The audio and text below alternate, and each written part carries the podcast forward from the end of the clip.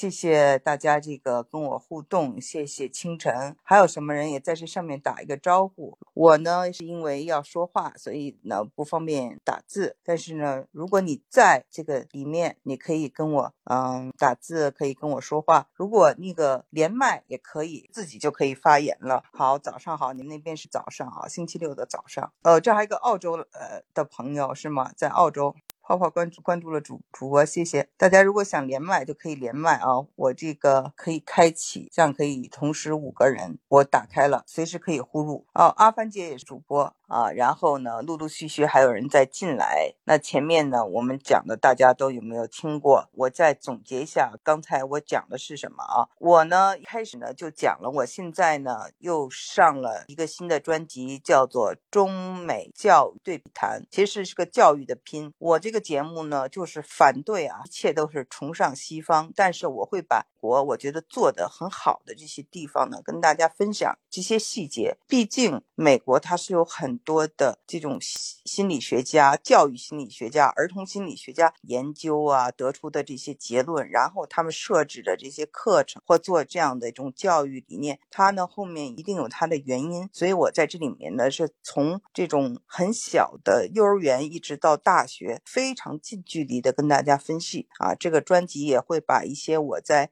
当今美国》里的一些收费的单集送给大家。所以呢，还在这个现在有五十三集了。还在更新啊，一周会更新三次。之前我还讲了，就是现在最大的一个问题，就是教育中啊，这个刷题和学生做这些重复性的动作，反而呢，这些造成睡眠不足，就是或者压力很大等等，使很多人决定移民或决定让他们的把他们的孩子送出国做小留学生等等。那我就刚才分析的这个利弊，我是说在国外做这个父母其实也挺辛苦的，也跟大家分享了啊一些啊我自己的经历。那我。看到最大的欣慰就是孩子们在这里的，他确实是能够完全的释放他的天性，去学他喜欢的东西，而且这些东西呢，所大家所说的这些快乐教育吧，它是有用的，它不是没用。他学的这些，不管是音乐啊、铜管乐队啊，还是他的这个体能啊，比如说能说这个学了高尔夫以后没有用吗？对对吧？这个学校为什么要开这么一个课？很多的体育项目你都可以学，还有很多的这种技能啊，都可以在这个学校里学到。你可以去表演，你可以去合唱团唱歌，你可以去这个管弦乐队或者是交响乐队，选择非常的多，都是按照自己的爱好。然后呢，他就很少有这种重复性的动作，他给的你的信息很多。这个信息很多，你呢如果懒，你可以不看，对吧？都有很多的这种，也不能说是作业吧，就是他建议你去读这些书，你可以不去。读，所以呢，这个重复性的东西比较少。这样呢，我就觉得，因为人在重复中会产生厌烦。你比如你干一件事，一辈子你就干这么一个工作啊，或者你在一个工厂、一个流水线就做这么一件事儿，肯定是会烦的，就不是很人性化的。所以我觉得他这个就有他的人性化在。但是呢，也有很多人就说啊，我们没有，好像自己没有这个快乐的资格，只有痛苦的资格，只有这个痛苦的竞争，因为我们是这个不能输在起跑线，所以我们就得干这些事情，就有人是这样的这种观点，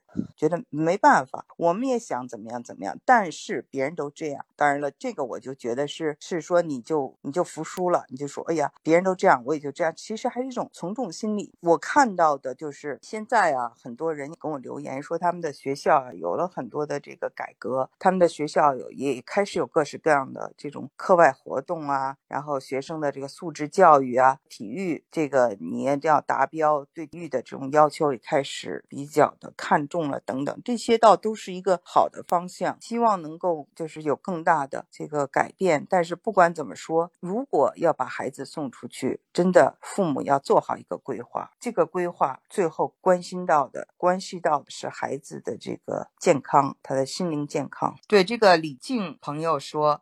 培养孩子的兴趣爱好，在人生的道路上单一的为了考试的学习要更加重要。王老师的节目有文字版吗？我的收费的专辑有的单带有这个图文的，呃，这个带有图文的这个内容，但不是每一个单集都有。但是那个上面会有更多的图文。但是呢，如果你以前听过我的节目呢，你可以关注我的公众号，一个叫做“中美育儿经”，一个叫做。中美漫谈啊，这个刘青青归来，这里面是文字了，探讨的都是跟我这个节目有关的一些内容。中美育儿经是侧重教育的，中美漫谈呢是侧重人文的。顺流逆流说非常喜欢我的节目，从没有错过，非常感谢。这小孩的这些事情，应该是有一一帮非常有这个对人性啊、对心理非常了解的人来制定一套啊，就是更更好的能够帮助。呃，国家的这种资源，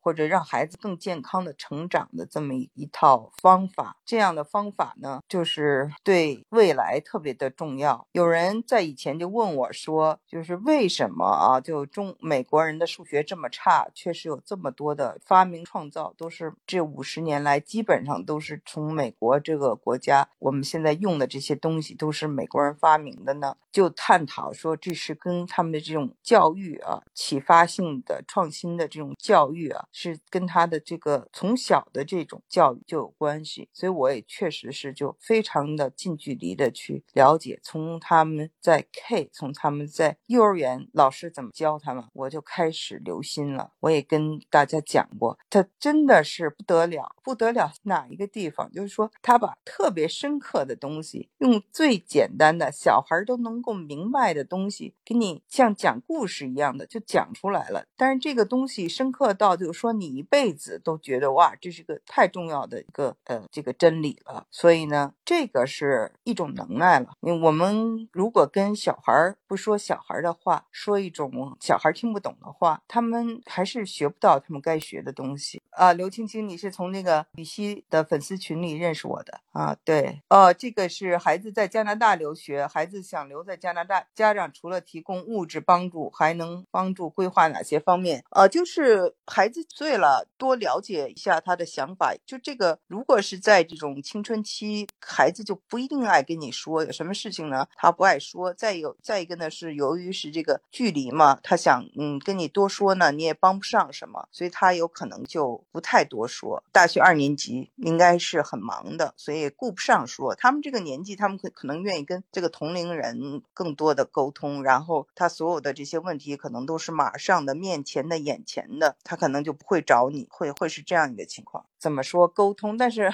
说到这个多沟通，又又会产生另外一个麻烦事儿，就是小孩还不能多说，多说他还会嫌你烦。你过度的关心他呢，有时候还产生逆反心理。所以这个度真的是不好把握。每一个小孩不一样，他的性格不一样，跟他怎么打交道，就是也得是比较艺术的，得学会怎么跟小孩子打交道。呃，这个澳洲的阿凡姐现在也跟大家分享一下，她在澳洲看到说。他们澳洲的数学差也是名声在外，到了高中呢是没有参加补习班的，就在自然淘汰的之下呢，数这这个剩下的那些没呃比较厉害的数学天才就不比亚裔差。这个澳洲的阿帆姐说了，澳洲高中数学就涉及大量写论文，这是很多亚裔孩子的短板。我们比较擅长计算这一点，我非常同意。因为我发现我在我的这个呃教育的观察里面有提到啊，我忘了是第二节第三集就讲说，美国教育美国小学数学的教法真的很落后吗？在这一集里我就探讨了，